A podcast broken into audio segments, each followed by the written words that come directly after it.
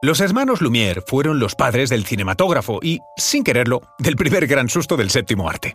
Ocurrió en 1896, cuando proyectaron en un café de París un corto de apenas 40 segundos en el que se veía una locomotora acercándose a cámara hasta llegar a la estación. Según escribió sobre el suceso otro grande del cine, Andrei Tarkovsky, a medida que el tren se acercaba empezó el pánico. La gente saltaba y corría pensando que el tren se les venía encima.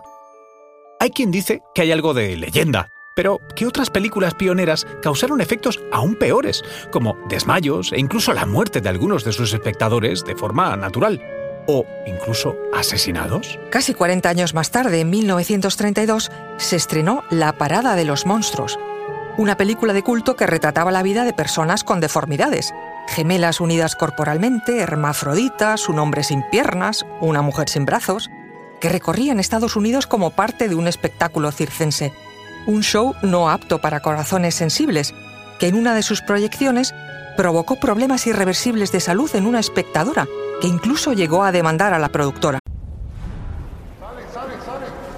Conoce mejor al equipo que protege nuestras costas. Alerta en el mar, el jueves a las 10 un nuevo episodio en National Geographic. Soy María José Rubio, historiadora y escritora. Y yo soy Luis Quevedo, divulgador científico. Y esto es Despierta tu curiosidad, un podcast diario sobre historias insólitas de National Geographic. Y recuerda, más curiosidades en el canal de National Geographic y en Disney Plus. Dos décadas después, los sustos prosiguieron. En 1956 se estrenaba El experimento del Dr. Quatermass, la historia de un astronauta que regresa a la Tierra infectado por un parásito extraterrestre. Lo escabroso de sus secuencias provocó tal ansiedad y pánico en un niño de 9 años de Illinois que, según se reportó, sufrió la ruptura de una arteria y falleció en el acto. Desafortunadamente, no fue hasta noviembre de 1968 cuando entró en vigor un sistema, voluntario eso sí, de clasificación de películas por edades para evitar pues, este tipo de sucesos.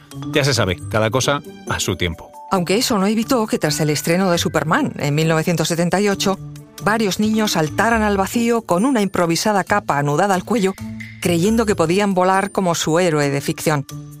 En otras ocasiones, las muertes han sido causadas por terceras personas. Ocurrió en 2013, durante la proyección de Lone Survivor, una película protagonizada por Mark Wahlberg.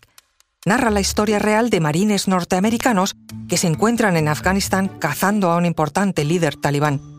Durante la sesión, uno de los espectadores, aparentemente aburrido, se dedicaba a enviar mensajes de texto con su teléfono. Otro espectador consideró aquello como una falta de respeto hacia aquellos héroes americanos. Sacó su arma y lo mató de un disparo en la cabeza. Lamentablemente, algunos de estos sucesos fueron utilizados por las productoras como reclamo para captar más espectadores.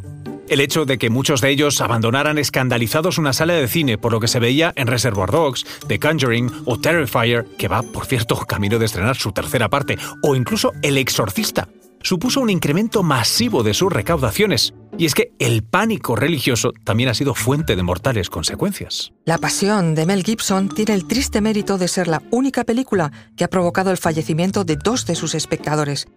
La dureza y el realismo con que se retratan las últimas horas de Cristo provocaron en 2004 la muerte de una mujer de 56 años que sufrió un ataque al corazón durante la escena de la crucifixión. Un mes después, un hombre de 43 años y sacerdote sufrió el mismo destino y por la misma causa en la sala de cine. Tanto nos afecta lo que vemos en una sala de cine aunque sepamos que no es verdad. Pues eso parece. Y aún así, el público sigue llenando las salas para ver todo tipo de atrocidades y disfrutar de ese subidón de adrenalina que provocan. Y si no, que se lo pregunten a todos los que acudieron en masa en 1999 a ver el proyecto de la bruja de Blair que rescataba la técnica del found footage o el metraje encontrado, ya empleada en 1980, por cierto, en Holocausto Caníbal, y que lo que hace es pasar por reales las escenas de toda la película, encontrada casualmente tras la muerte o desaparición del equipo de rodaje. Un falso documental en toda regla que con un presupuesto de apenas 60.000 dólares recaudó en todo el mundo casi 250 millones. La cuestión es que cuando se estrenó en Estados Unidos el público pensaba que todo era real, pero cuando cruzó el charco, el truco ya se había desvelado, y aún así, el público acudió a ver en masa una mentira que se hacía pasar por realidad. Recuerda que Despierta tu Curiosidad es un podcast diario sobre historias insólitas de National Geographic. Disfruta de más curiosidades en el canal de National Geographic y en Disney Plus. No olvides suscribirte al podcast y darle al like si has disfrutado con nuestras historias.